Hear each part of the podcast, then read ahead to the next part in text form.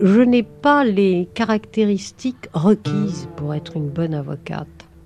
Car pour être une bonne avocate ou un bon avocat, et là l'ordre vous le répète constamment, il faut prendre des distances.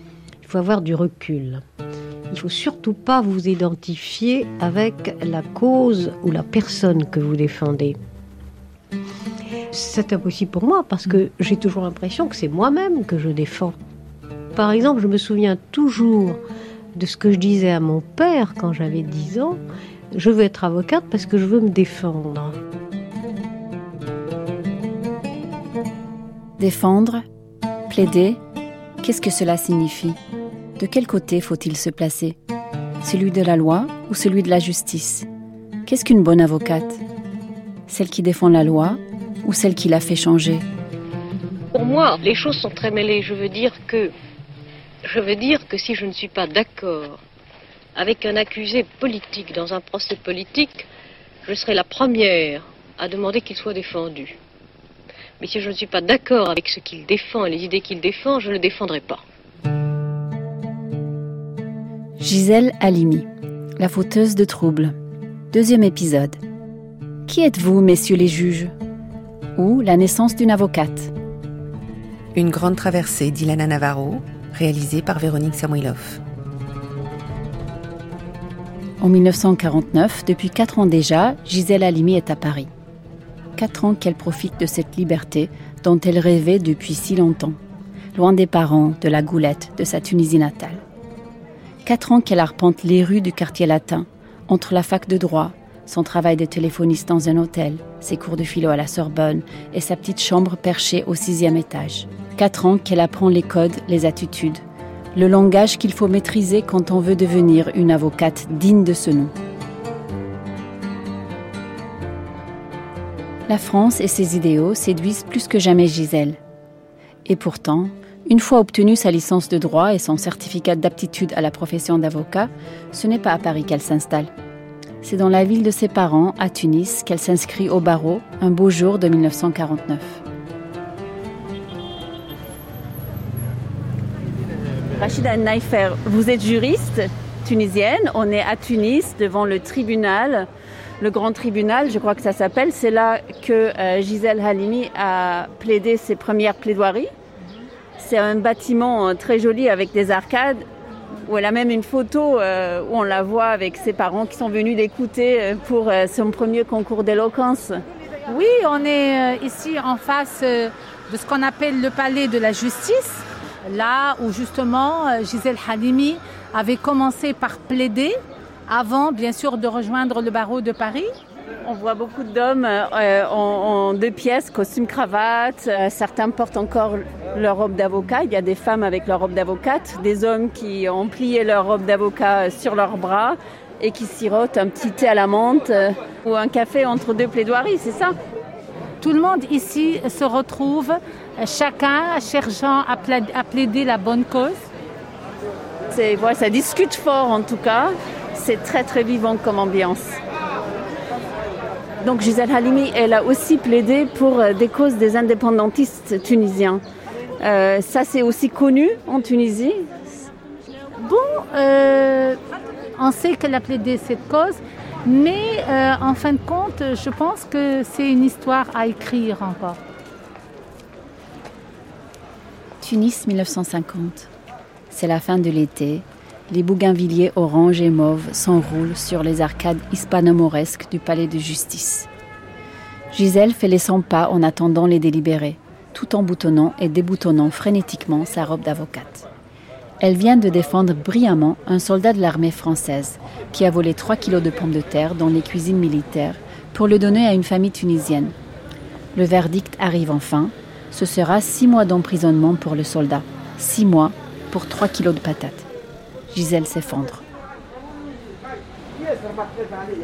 J'appuie sur l'accélérateur pour sortir de l'avenue Jules Ferry et prendre la route des plages. Destination Sidi Bou Saïd. Au bout de mon promontoire de terre rouge, entre les palmiers et l'odeur des jasmins de cet automne chaud, je surplombe la mer d'un bleu dur et je me régénère. La panique, l'angoisse, la culpabilité s'estompent. la réflexion sérieuse reprend ses droits. Voilà revenu à mon dilemme, à la question préalable, en somme. Une avocate Pourquoi faire? Je voulais m'attaquer à la justice et à ses principes pour mieux la façonner. Rien que cela.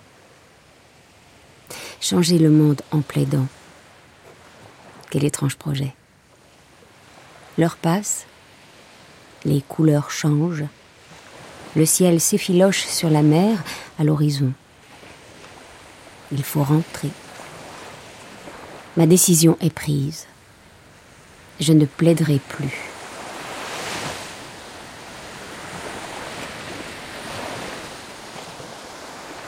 Malgré l'échec de ses premiers procès, les tribunaux l'attirent. Le protocole théâtral de la salle d'audience, la solennité de la cour, l'écho des pas dans les vastes halls, l'adrénaline qui monte avant la plaidoirie. Et puis ce moment magique, quand, alors que de sa voix calme, elle articule implacablement son argumentation. Elle sent qu'elle a capté l'attention de la salle. Tous se taisent à présent et l'écoutent. Son fils aîné, Jean-Yves Alimi, lui aussi avocat, garde encore, au creux de son oreille, les notes si particulières de la voix de Gisèle. La sobriété dans l'expression, donc ne pas faire d'effet, elle, elle jouait sur la musicalité de sa voix. Si sa voix était une partition, c'était pas toujours les mêmes notes, mais c'était quand même assez homogène. Si c'était du bac, c'était du bac. Voilà. C'était pas du Bach et de temps en temps la cinquième symphonie de Beethoven, ta ta ta ta. Non. Elle jouait, elle, sur, euh, non pas sur la puissance vocale, mais sur la musicalité de sa voix. Et donc c'est ce qui fait que on prêtait l'oreille.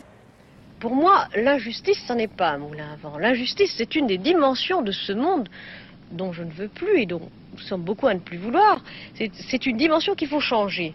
Par conséquent, nous ne pouvons pas être assimilés à des, des Don Quichotte. L'avocat, c'est celui qui se bat avec sa technique, qui dans, dans, son cadre, et même, je vous dis, en droit commun, même pour un criminel, il lutte contre quelque chose qui existe, qui est concret. Il ne faut pas assimiler l'injustice dont est pétrie au fond notre condition avec le moulin à vent de Don Quichotte.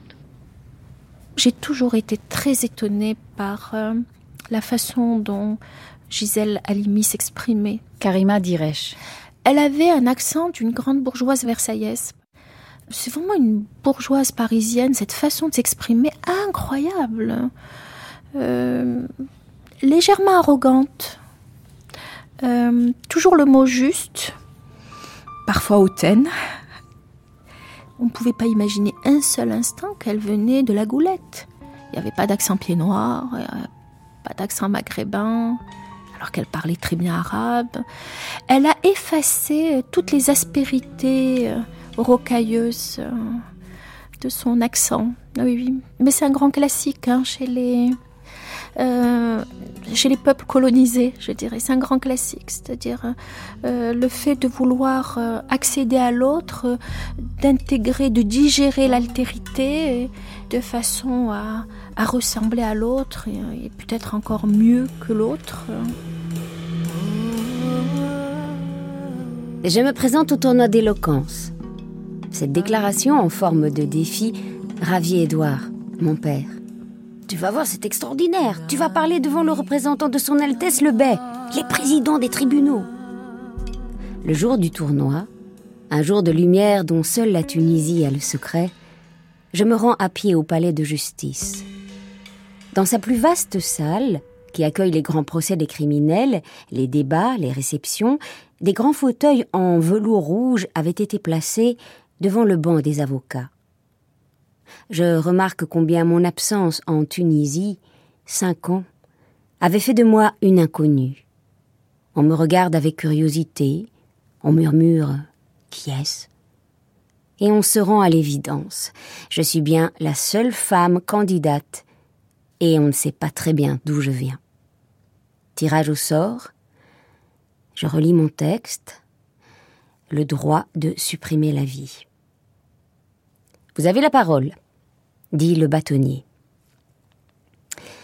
Le droit de supprimer la vie, donc. Oui à l'euthanasie. Oui au droit au suicide. Non à la peine de mort. Plus imprégné de mes lectures philosophiques que de mes codes de justice, je dissertais en lisant à peine mon texte. L'étonnement d'abord. Quel accent français? Où avais-je pris cette façon de scander les phrases peu communes en Tunisie? Des leçons à Paris, peut-être.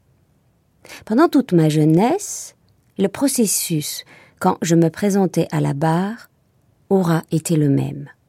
Étonnement, peu de jeunes femmes se risquaient alors devant les cours d'assises et les tribunaux militaires qui condamnaient à mort.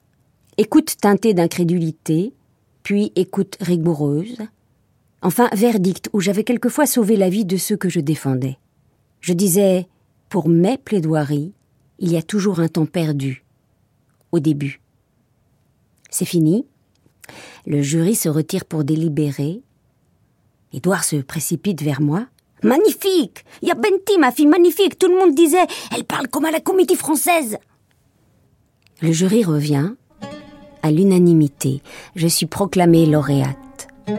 Applaudissements nourris. Je suis la première femme couronnée.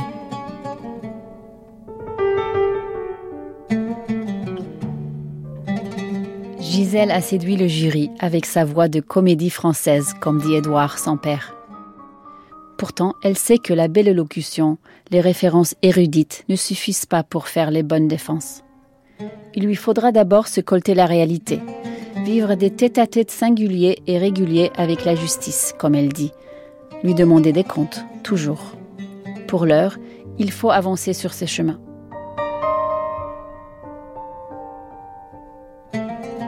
Sur une photo, en noir et blanc, on la voit dans sa robe d'avocate, à côté de Fritna, sa mère.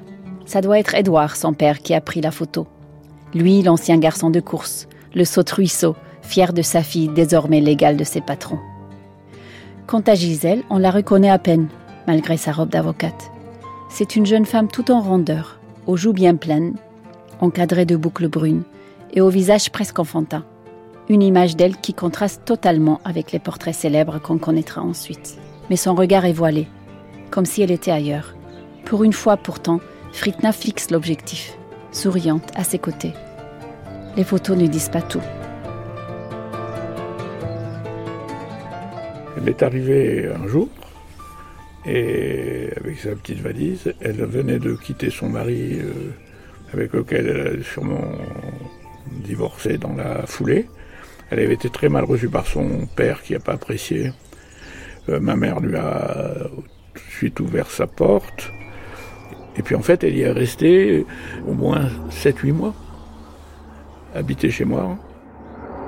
Remontons les années avec Gisèle. Le film est un peu flou. On sait qu'elle a eu son diplôme d'avocate à Paris en 1949, puisqu'elle rejoint le barreau de Tunis. Pourquoi quitte-t-elle la France dont elle a rêvé si passionnément la terre promise de toutes ses ambitions? Est-ce l'échec de ce premier mariage qui l'a fait renoncer et revenir sur ses pas?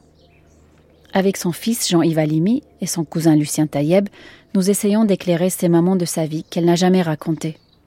Moi, je sortais tous les jours avec mon grand-père, et un jour, il, pleuvait, et je m'ennuyais, il m'a dit, écoute, euh, tu veux regarder des photos Et il m'a ouvert le, grand classeur où il y avait toutes les photos. C'est là où je suis tombé sur une photo de ma mère, photo de mariage avec un homme que je ne connaissais pas.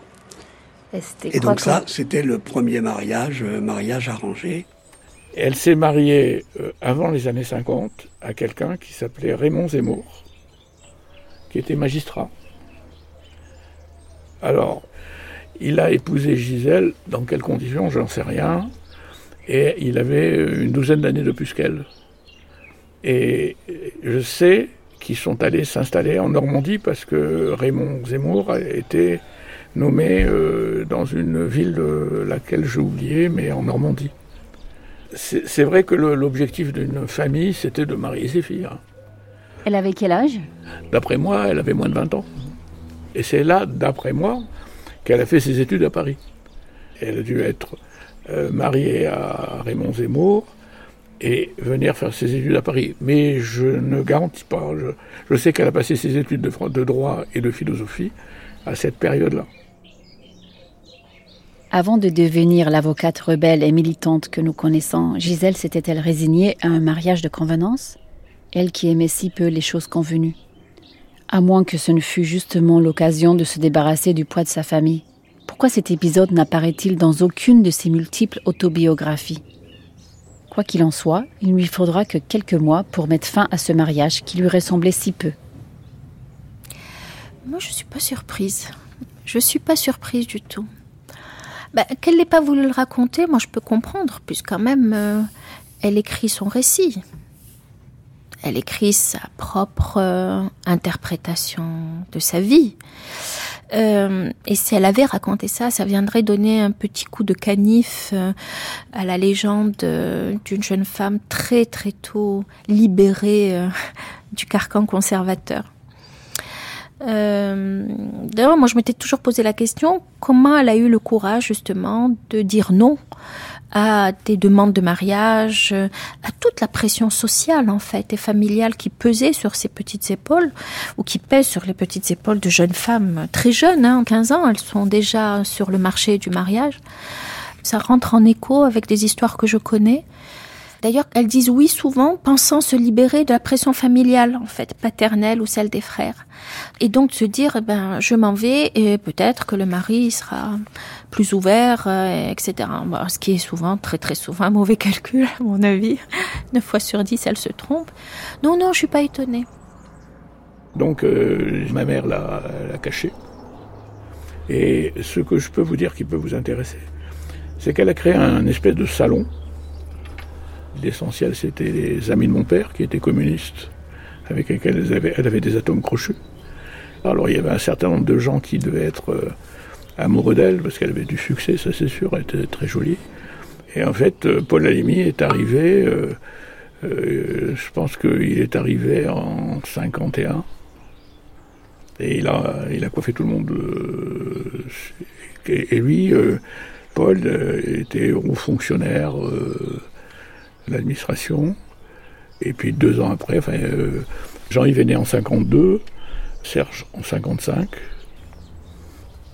Ils étaient très différents, puisque lui, il était plutôt sioniste, euh, il était président de l'Union des étudiants juifs.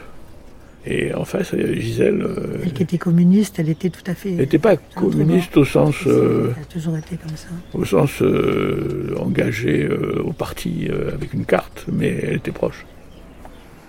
Dans l'album de famille que feuillette Jean-Yves, il y a des photos de Gisèle en Italie, en voyage de noces, tailleur, deux pièces cintrées, gants blancs, 13 années 50, tenant le bras de son deuxième mari, Paul Alimi, dont elle conservera le nom. On essaie de deviner derrière ces photos de jeunes amoureux le contexte politique qui les séparera bientôt entre communisme, sionisme, anticolonialisme. À la croisée de toutes ces idéologies, Paul devinait-il à quel point sa jeune épouse était attachée à sa mission d'avocate? Que l'injustice brutale, les violences inhumaines subies par ceux qu'elle défendait forgeraient pour toujours ses convictions? La défense, en tout cas pour moi, c'était une manière de changer le monde. Dans le cas, dans le cas d'un accusé politique, ceux dont on a partenu le nom et qui restent ceux qui sont morts pour l'indépendance de leur pays, je pense que dans ce cas-là, il faut, il faut, pour traduire leurs idées, leurs motivations, il faut les sentir. Je veux dire que, par exemple, il n'est pas possible d'expliquer de la même manière, avec les mêmes lois, avec les mêmes peines, pourquoi un homme a tué, un homme, un, homme a pris un fusil, a pris le maquis et a tué ce qui représentait pour lui l'ordre de l'oppresseur. On ne pouvait donc pas l'assimiler avec un homme ou une femme qui, un soir, au coin d'un bois, avait tué quelqu'un pour le dévaliser. La concerner à son échelle, c'est qu'elle a une expérience de la domination coloniale, euh, en Tunisie tout d'abord. Elle a été avocate au barreau de Tunis alors qu'il était dominé par les avocats français. Euh, et puis, je pense qu'il y a cet épisode-là. Elle avait été témoin euh, de la violence et de la répression anticoloniale euh, quand, en 1952, elle avait été assignée à la défense des nationalistes tunisiens d'Oheb et Bourguiba. Et là, elle a vu ce que c'était qu'une justice d'exception, puisqu'effectivement, c'était un tribunal militaire qui jugeait les, c'est pas un tribunal civil qui jugeait les nationalistes tunisiens. Euh, c'est peut-être ça qui explique en partie qu'elle se soit engagée aux côtés du FLN, euh, dont elle a défendu par la suite plus d'une trentaine euh, de militants algériens. Là, elle devient l'avocate des causes les plus difficiles en milieu, en milieu colonial. Et que hum, la Tunisie, ben, qui va accéder à l'indépendance, parce qu'il y a cette expérience-là aussi d'un pays colonisé qui accède à l'indépendance et qui accède à la souveraineté nationale, je pense que c'est de là, l'engagement anticolonialiste. Depuis avant-hier soir, Tunis est en fête. À l'annonce de la signature du protocole d'accord franco-tunisien accordant son indépendance à la Tunisie, l'enthousiasme est allé crescendo. Hier soir, la fête du printemps débutait par une retraite au flambeau organisée par les jeunesses néo-destouriennes et nous avons vu défiler dans les grandes artères de Tunis la préfiguration de l'armée tunisienne. Mars 1956, indépendance de la Tunisie j'ai pu enregistrer ces quelques images sonores place Babswika, l'une des places les plus populeuses de la Médina. Populeuse, cette place On se plaît à imaginer Gisèle heureuse, défilant dans les rues de Tunis. À ce moment précis, un autre destin sans doute était possible. Rester dans son pays natal et devenir une avocate tunisienne réputée. Son nom, écrit en arabe et en français, aurait figuré sur une des multiples plaques dorées que l'on peut voir aux entrées des immeubles du boulevard Babnet, en face du palais de justice de Tunis. Mais quelques mois avant l'indépendance, Gisèle a déjà quitté la Tunisie. Elle s'est réinstallée à Paris avec ses deux fils et sans son mari. Gisèle Halimi, je pense, avait compris très vite que l'ambition immense qu'elle avait ne pourrait pas se réaliser en Tunisie. Sophie Bessis. Elle était femme, elle était juive. C'était deux empêchements à l'ambition. Et donc, elle est partie très vite en France. Ça a été le cas de juifs qui ont milité pour l'indépendance de la Tunisie. Je fais encore le rapprochement avec Albert Memmi, qui est de la même génération qu'elle. Albert Memmi a milité pour l'indépendance de la Tunisie. Il n'a jamais adhéré au Parti communiste, mais il a été un compagnon de route du Parti communiste tunisien. Et il est parti en 1956, en disant publiquement, ce pays a droit à l'indépendance, c'est pourquoi j'ai milité pour l'indépendance, mais dans la Tunisie indépendante, je n'aurai pas ma place, les juifs n'auront pas leur place. Il a été très lucide d'une certaine façon. Ce pays sera arabo-musulman, et je n'aurai pas ma place dans la Tunisie indépendante, donc je m'en fais. Gisèle Halimi n'a jamais formulé les choses de cette manière. Elle les a jamais formulées du tout d'ailleurs. Mais quelque part, je pense qu'elle ne devait pas être loin de cette posture en réalité. Pendant les cinq années où elle a défendu les indépendantistes tunisiens, Gisèle s'était constitué un réseau au sein de ce tout petit monde des avocats anticoloniaux parisiens.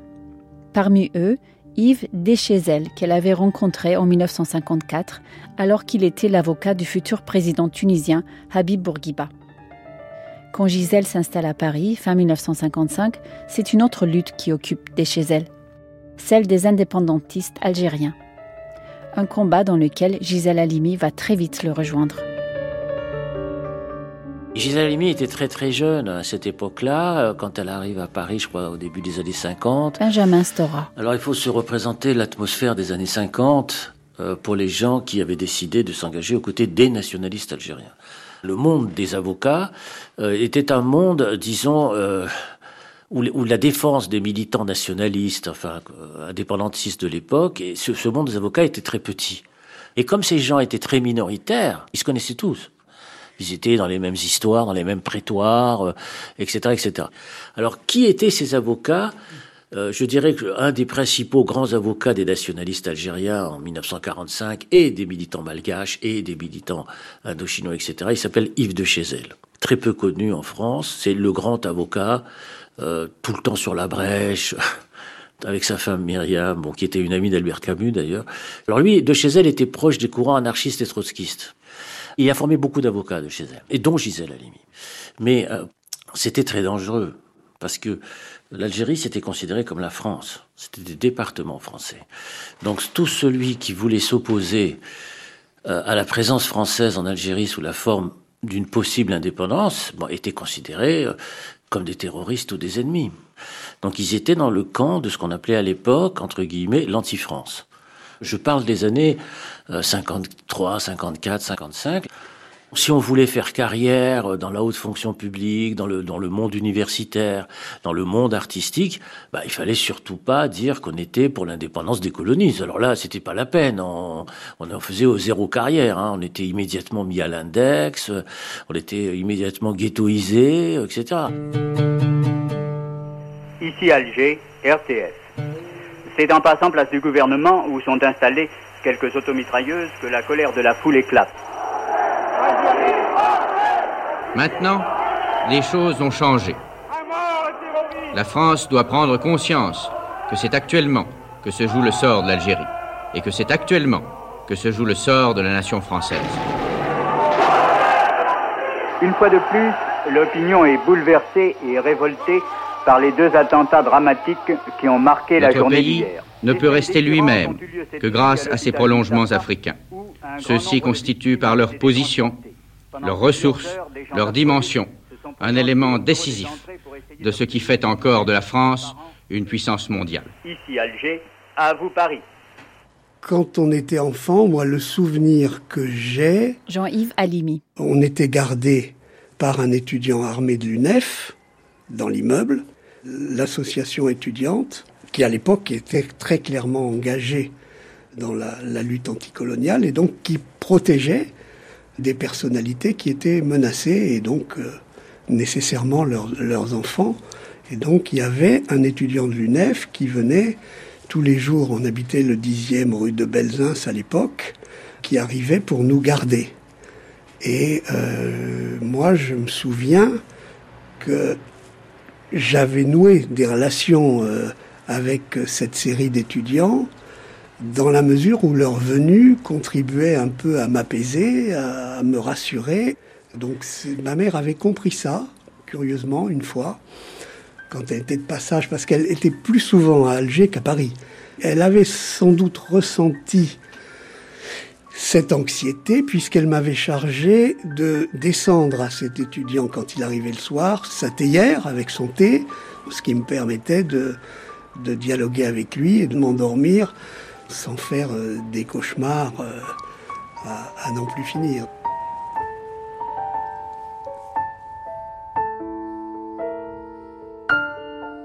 La guerre d'Algérie fait désormais partie de l'intimité de Gisèle et de celle de ses enfants, âgés d'à peine 6 et 3 ans. Dans des allers-retours incessants entre Paris et Alger, Gisèle Halimi est tout entière à sa mission de défendre contre tous les partisans du FLN, autrement dit, assumer sans réserve d'être l'avocate de poseurs de bombes. Plus que la question de défendre ou non des indépendantistes, ce qui l'obsède, c'est de voir que les institutions françaises en Algérie et la justice dont elle est garante s'appuient sur la torture pour extraire des aveux. Une justice caduque, illégale, cruelle, dont la prison Barberousse à Alger est si souvent le théâtre.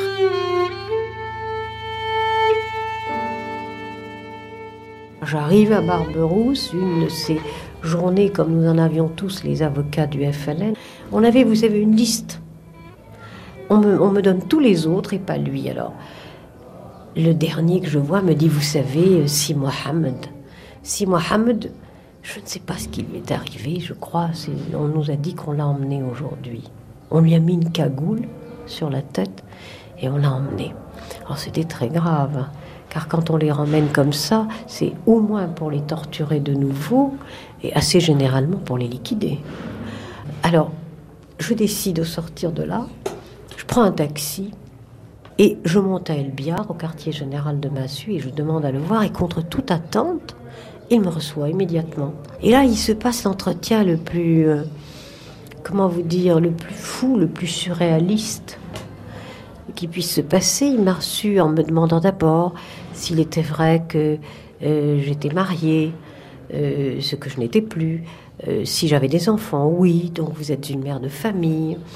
Mais alors, et tout à coup il s'emporte, mais alors, vous acceptez de défendre ces assassins qui transportent des bombes dans leurs couffins et qui tuent d'autres enfants comme les autres?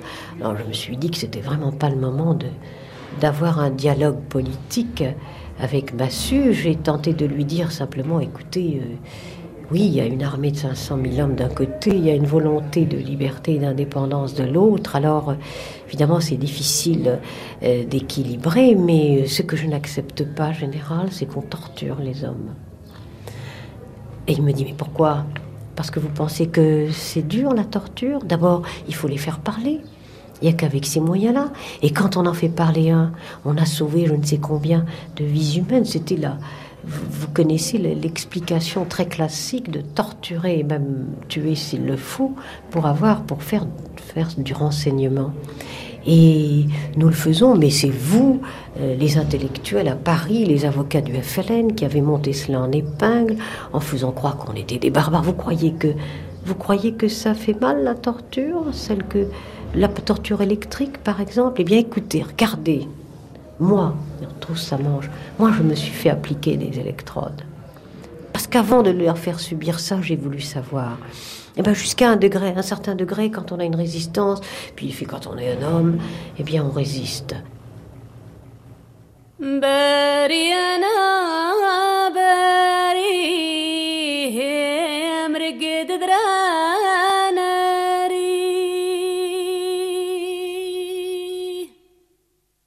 De concours et de bourses, je m'étais jeté dans les livres. Mes nuits et mes jours passés avec Villon, Descartes, Molière et Voltaire m'avaient livré à la France.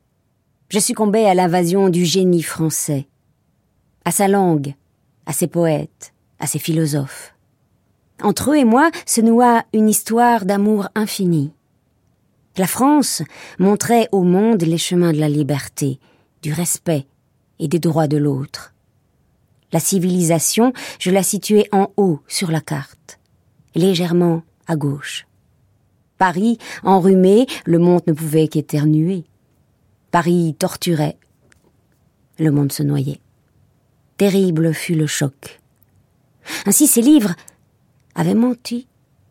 Ainsi l'intelligence, la générosité de ce peuple, façade, liberté, égalité, fraternité, façade, pour les mairies Telle une midinette éprise qui ne se résout pas à la rupture, je tournais et retournais le dilemme. Le vrai visage de la France se brouillait. Mes émotions s'y perdaient. Aussi, mes plaidoyers contre la torture devinrent-ils tout naturellement une succession de questions, presque de cris. J'interpellais les tribunaux. Qu'est-ce que la France? Le siècle des Lumières? Les droits de l'homme? Ou cette barbarie? Qui êtes-vous, messieurs les juges? Qui représentez-vous à l'ombre de ce drapeau? J'avais mal. Je réglais mes comptes. Qui ment? Les philosophes? L'histoire de ce pays ou vous?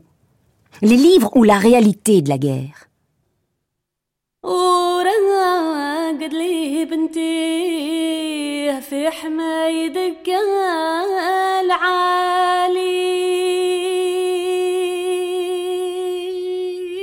Alors, par rapport aux avocats, euh, notamment euh, Gisèle Halimi, elle va, ils vont chercher à l'intimider. Marie-Pierre Hulot.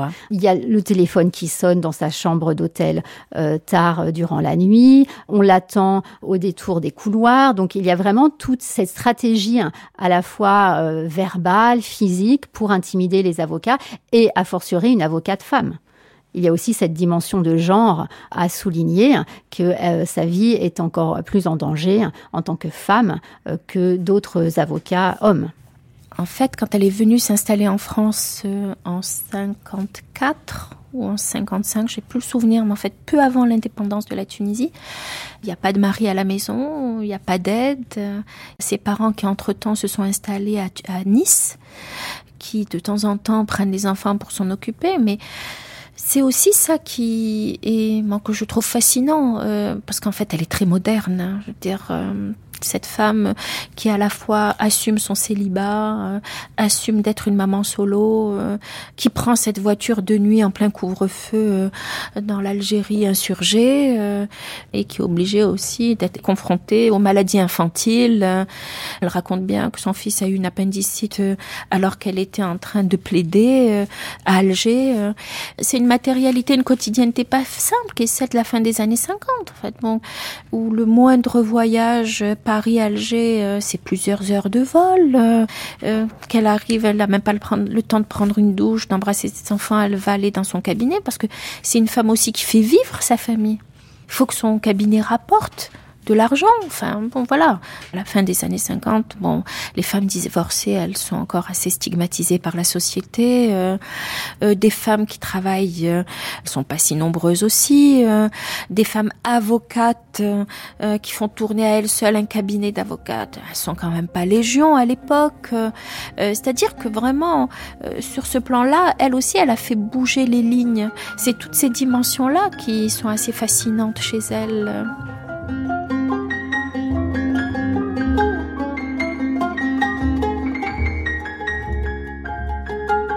Mère, avocate, combattante, prête à prendre tous les risques pour défendre son idée de la justice, son idée de la France, s'enfonçant dans l'arrière-pays de Constantinois pour défendre des Algériens accusés de meurtres qu'ils ne pouvaient avoir commis, sous les injures, les menaces et la haine, comme si cette atroce et interminable guerre d'Algérie révélait en elle des forces insoupçonnées. Une saison en enfer, une expérience quasi mystique, dira-t-elle des années plus tard. Au cercueil d'Ouedzem, les cercueils de Philippeville font un triste écho. Dans une atmosphère tendue, le port du Constantinois a enterré ses morts. Les 54 cercueils des victimes de la tuerie du 20 août ont reçu l'absoute au milieu du désespoir des familles. Au loin, les mitraillettes claquent encore. Je pense à ce procès d'El-Alia donc de février à mars 58. C'est en fait un énorme procès des auteurs présumés d'un massacre qu'il y a eu lieu euh, dans un petit village qui s'appelle Al-Aléa, qui est à quelques kilomètres de, de Philippeville. Et euh, il y a eu en août, le 20 août 1955, des insurgés algériens, nationalistes donc, euh, ce qu'on appelait des félagas, hein, des rebelles, euh, qui attaquent le site d'El Alia qui était en fait un, lieu d'exploitation minière et euh, qui s'en prennent donc aux habitants et aux mineurs. Et c'est un véritable massacre d'une trentaine de personnes, donc des Européens en très grande partie. Et donc ce qui est terrible, c'est que ce procès a lieu à Philippeville, c'est-à-dire quasiment à côté des lieux où le massacre a été commis. Donc on peut imaginer à la fois l'émotion terrible, la colère, le ressentiment.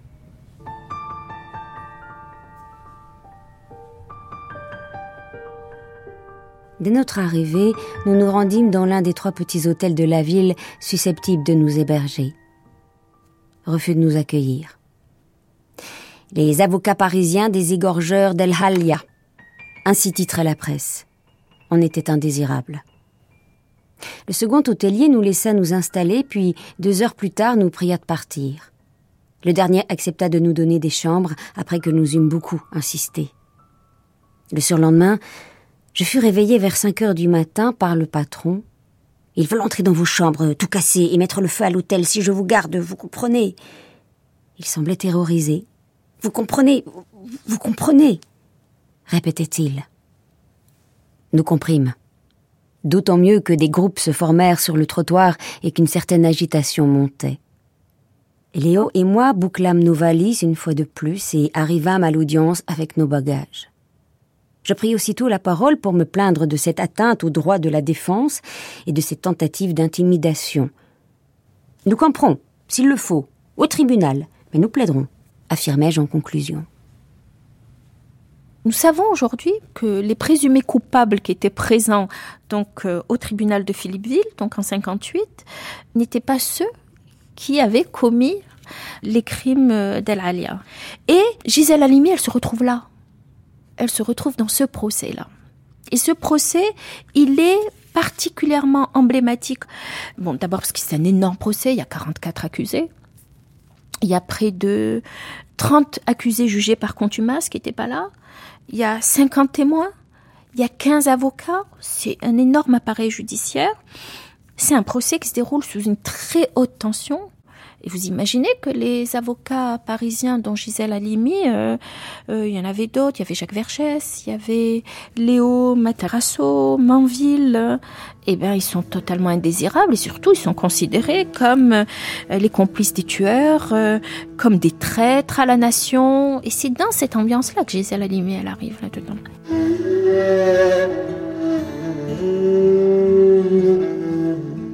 Ces Algériens doivent être coupables. Comme ils n'en ont pas d'autres sous la main, ils entreprennent de leur arracher des aveux. Par tous les moyens. Supplice de la baignoire, du courant électrique sur tout le corps, des brûlures de cigarettes sur les testicules. On ne lésine pas sur les moyens. Le secret règne. L'impunité semble assurée. Ils parviennent à leur fin. Les suspects craquent, concentrent, racontent, la machine à écrire crépite. Les procès-verbaux dont la police rêvait deviennent réalité judiciaire. Les déclarations s'emboîtent parfaitement et confirment le constat. Toi, Nasser Ahmed, tu as égorgé. Toi, Bengueta Roussine, tu as tiré à coups de chevrotine. Nasser Ahmed, Bengueta Roussine et tous les autres acquiescent. Ils reconnaissent tout. Ils sont bien les tueurs d'Elalia. Ce massacre appelle vengeance. On l'habillera d'un procès.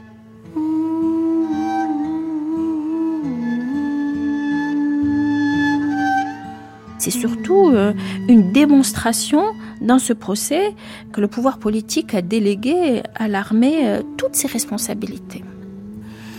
Les avocats découvrent en fait, euh, en ils, prennent la mesure au moment où ils arrivent à Philippeville qu'il y a eu des procès-verbaux qui ont été établis sur la base de faux aveux, qu'ils s'aperçoivent qu'il n'y a pas eu d'armes saisies. Euh, et puis surtout, la cerise sur le gâteau, c'est qu'il y a eu un rapport, euh, un faux rapport d'expertise du médecin légiste qui donne un certain nombre d'éléments mais qui ne correspondent pas aux aveux d'accusation des, des personnes qui sont supposées être euh, les commanditaires en fait du massacre, puisque eux-mêmes ont avoué des crimes qui n'ont pas été commis qu'on retrouve pas dans le rapport d'expertise. Nous voulons mettre un nouvel ordre dans ce dossier. Dans quelles conditions le rapport d'autopsie a-t-il été dressé? Comment les interrogatoires ont-ils été menés? Pourquoi les traces de sévices relevées sur les accusés n'ont-elles fait l'objet d'aucun constat médical? Nous affirmons alors que les droits de la défense sont transgressés. Le ton monte.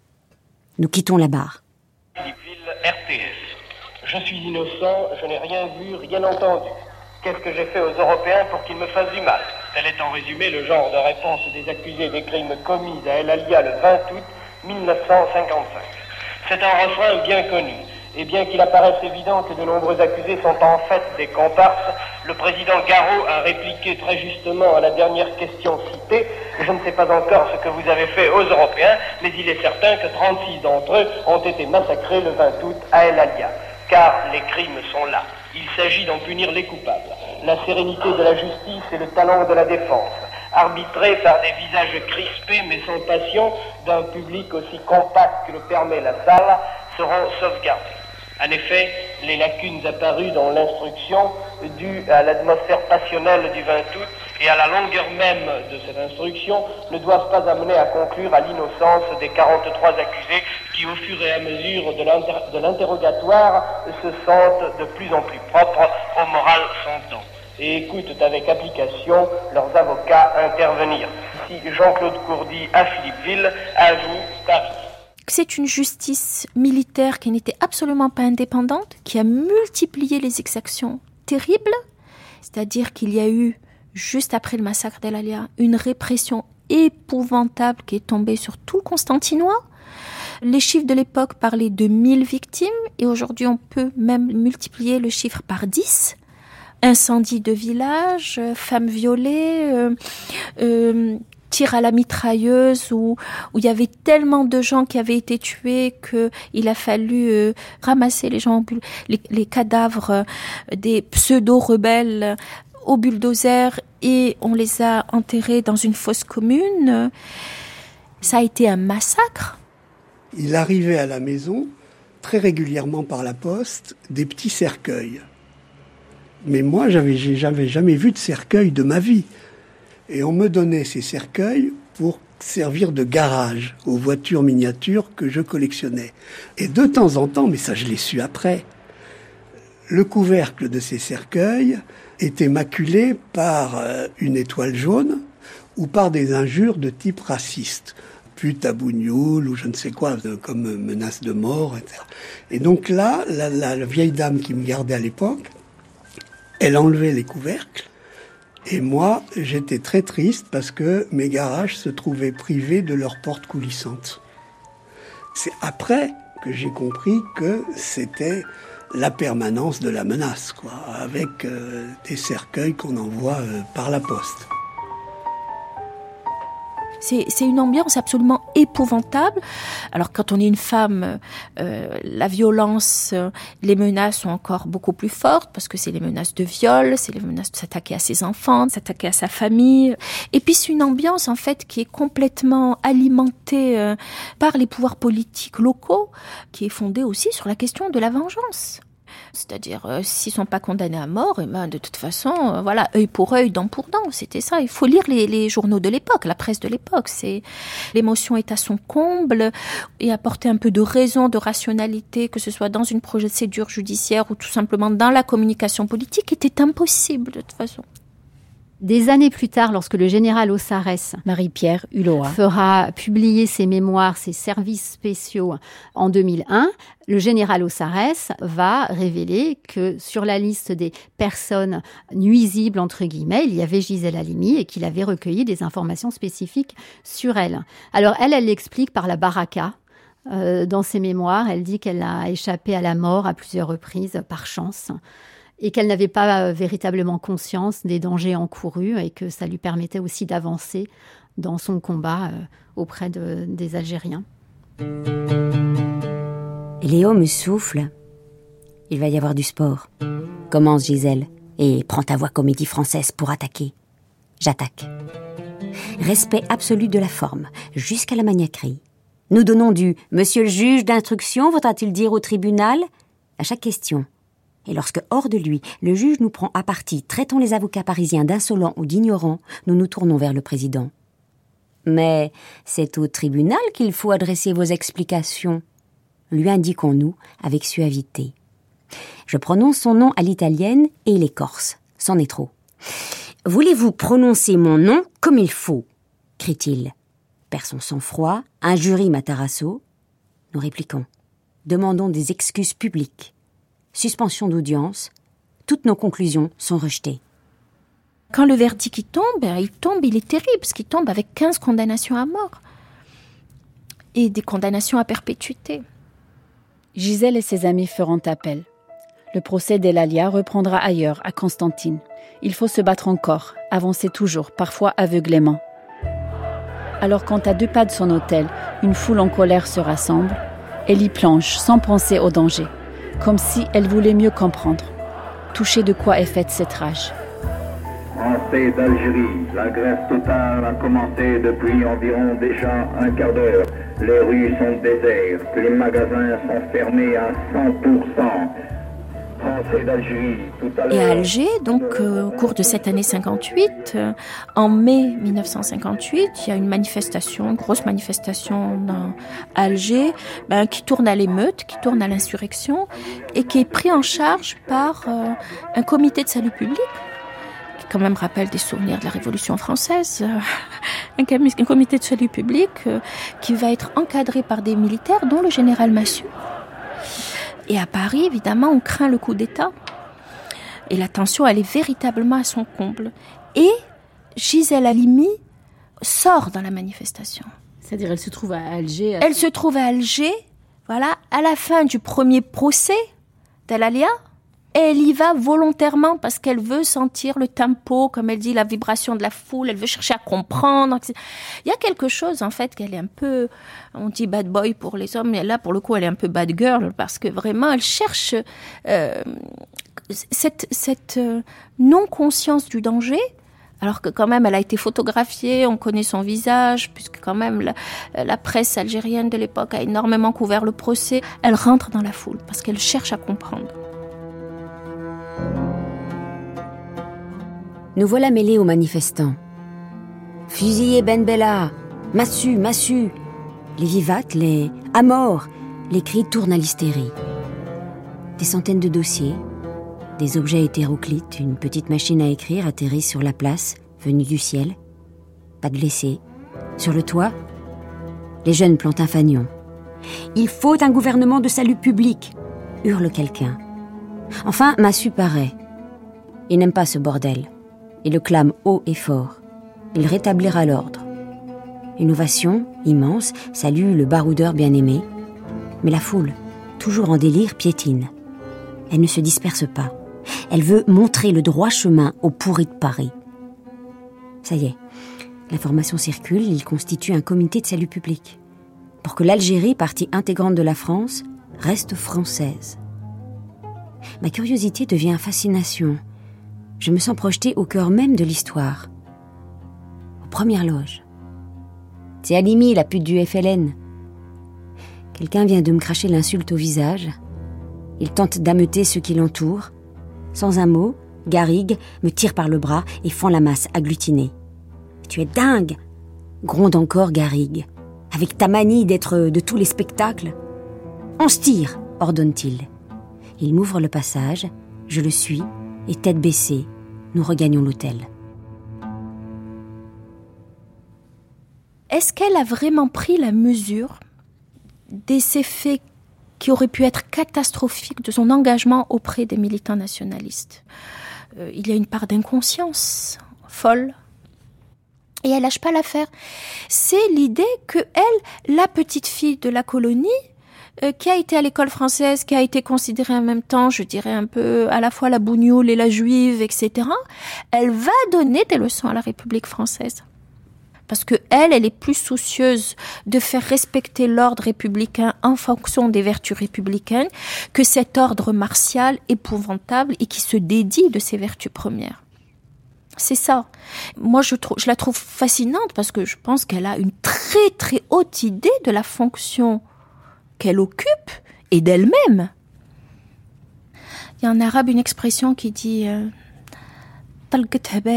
elle a lâché sa folie, c'est-à-dire ça part un peu euh, d'irrationalité, où là c'est pas sa raison qui parle, mais c'est sa conviction profonde, et que pour être en accord avec euh, cette intuition profonde, je dirais presque animale, ben là elle fait éclater, elle fait éclater le cadre, elle sort du cadre.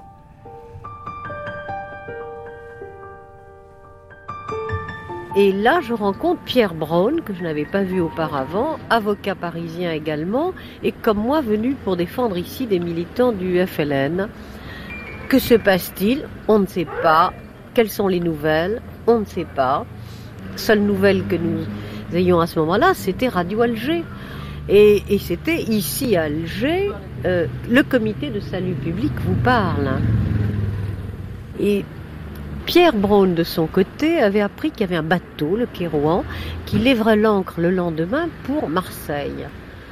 Le lendemain, Pierre Braun arrive à avoir deux places, nous nous préparons, aucun problème, tout allait d'une facilité telle que nous avions l'impression que c'était un incident absolument terminé, clos dans notre vie qu'on arrivait. On arrive au port, on embarque, contrôle, Pierre Braun passe, on le met, mettez-vous là, je passe à mon tour. Vous êtes euh, maître Alimi Oui. Mettez-vous là, je vous arrête. Hier après-midi, au moment où le paquebot Kerouan allait quitter le port d'Alger, des inspecteurs de la police du port ont procédé à la vérification d'identité des passagers et à la fouille du navire. Deux avocats parisiens, maître Gisèle Alimi et Pierre Braun, ont été appréhendés et accompagnés à terre par des fusiliers marins. On ignore les charges qui ont été retenues contre les deux avocats, dont les opinions politiques sont bien connues et qui ont plaidé dans plusieurs procès de terroristes ou de militants communistes. Ici Alger, à vous Paris. Et à quelques kilomètres du centre d'Alger, on est arrivé devant le casino de la Corniche que nous connaissions, nous, euh, qui avait une sinistre réputation, car il était devenu un centre de torture et un des plus perfectionnés. Et c'est là où a commencé cette nuit épouvantable. Je crois que la plus, peut-être la plus forte de ma vie, parce qu'en même temps, c'était déjà plus une nuit de ma vie, c'était déjà une nuit de ma mort. Et où j'entendais les, gardiens discuter de mon sort, faut qu'on la fusille, c'est une putain du FLN, elle, elle nous a trahis. Mais non, dit l'autre, écoute, le commandant est pas là, il faut des ordres. Mais tu parles, de toute manière on lui dira que c'était fait, il faut pas les laisser échapper, c'est salaud, c'est traite. Et tout ça. Et brusquement, justement, je sentais monter en moi une telle... Euh, comment dire... Euh, oui, c'est telle métamorphose, c'était tellement fort, tellement épouvantable que j'en arrivais à, ne plus me sentir moi-même. Et à ce moment-là, j'ai, j'ai, me suis dit bon, c'est, ils m'ont tué, ça y est. Je n'avais plus peur, ils ne pouvaient plus rien, j'étais morte. J'étais arrivée, chacun arrive un jour, hein. son parcours, et bien moi c'était mon jour, et la boucle est bouclée. Et je me suis, j'étais dans un tel état de sérénité, ça peut paraître paradoxal, que dans cet état-là, je m'étends, j'enlève ma robe, puisqu'il n'y avait rien par terre, ma robe déchirée d'été, faisait un soleil comme celui d'aujourd'hui, encore plus rayonnant, plus chaud. Je la mets sur le béton et je m'étends. Et le bruit de la mer, très fort, très régulier, très lancinant, à la fois me berçant et me, redonnant comme ça très vite tout ce qu'était ma vie, a fait que je me suis endormie.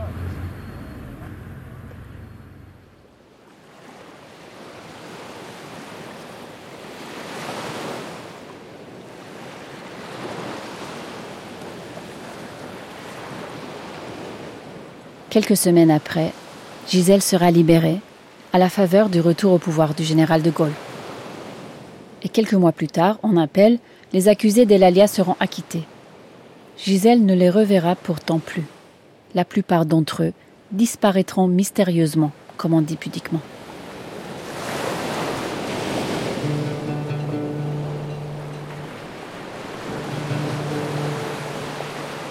C'était Gisèle Halimi, la fauteuse de troubles. Qui êtes-vous, messieurs les juges ou La naissance d'une avocate? Avec Karima Diresh, Rachida Enaifer, Jean-Yves Alimi, Benjamin Stora, Sophie Bessis, Marie-Pierre Hulot, Lucien Taïeb. Lecture de texte Françoise Gillard de la Comédie Française. Extrait de L'avocate irrespectueuse et du lait de l'oranger de Gisèle Halimi. Archivina, Aude Vincent. Documentation, Annelise Signoret. Stagiaire, Mariam Ibrahim. Merci à Erich Seiri, Habib Kazdali, Karim Miske. Prise de son, Romain Luquiens, Nicolas Mathias, Pierre-Henri, Clara Galivelle et Nicolas Depagraf. Mixage Bernard Laniel. Une grande traversée d'Ilana Navarro, réalisée par Véronique Samouilov.